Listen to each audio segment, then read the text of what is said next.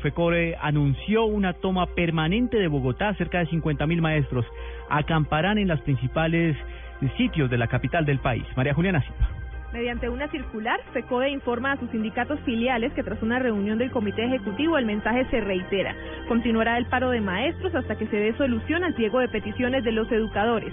Informa también que de momento se suspende la toma de las cinco capitales que estaba programada para el 5 de mayo y en su reemplazo se realizará la gran toma de Bogotá el miércoles 6 de mayo y le piden a las personas que se desplazarán hasta la capital del país llegar con la disposición de permanecer en la ciudad hasta el 9 de mayo y de ser posible llegar con cobija y carpas, así como con muestras folclóricas y culturales. FECODE también reitera el llamado a la recolección del millón de firmas que esperan entregar el 5 de mayo al presidente Santos.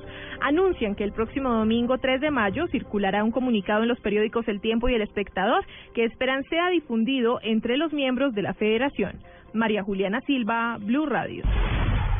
Aumenta el número de capturas de los implicados en el cartel que vendía armas a la guerrilla y bandas criminales. Paola Santofimio a 19 aumentó el número de capturas por parte de la Fiscalía General de la Nación dentro del escándalo de la red que traficaba con armas de uso privativo de las fuerzas militares y que eran entregadas a bandas criminales y a las FARC. El ente acusador los investigará a los militares y a los civiles que están involucrados al parecer en estos hechos por los delitos de tráfico de armas y peculado por apropiación, pues esta organización dedicada al tráfico de armas, municiones y explosivos los comercializaba con los frentes sexto y décimo de las FARC. Los operativos de estas capturas se realizaron de forma simultánea este miércoles en las ciudades de Bogotá, Popayán, en Puerto Río y Tolemaida. Paola Santofimio, Blue Radio.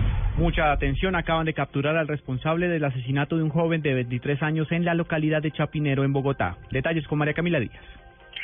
Hola, buenas noches, mucha atención. El general Humberto Guatibonza, comandante de la Policía Metropolitana de Bogotá, acaba de anunciar a través de su cuenta de Twitter esta captura, la captura de este presunto homicida de un joven de 23 años identificado como Daniel Ramírez Hernández, eh, estudiante de la Universidad Externado de Colombia, quien luego de una supuesta riña con un grupo de punqueros en el norte de Bogotá, pues habría sido asesinado.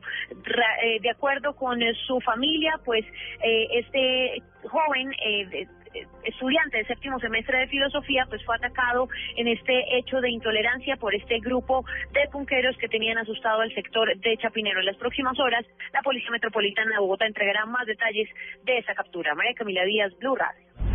El expresidente Uribe aseguró que no se tocó el tema de un encuentro con el presidente Santos durante la reunión que sostuvo con el ministro de la Presidencia, Diego Monroy.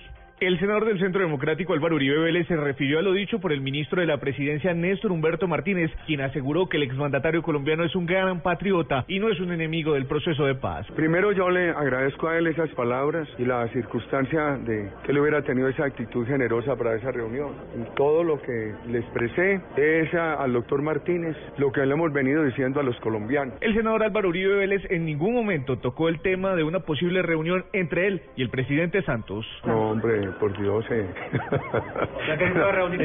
esos temas, ese tema no se habló. La única petición que le hizo el senador Uribe al gobierno es que lo apoyen con el proyecto de ley con el que buscan un alivio para las fuerzas militares. Diego Fernando Monroy, Blurra.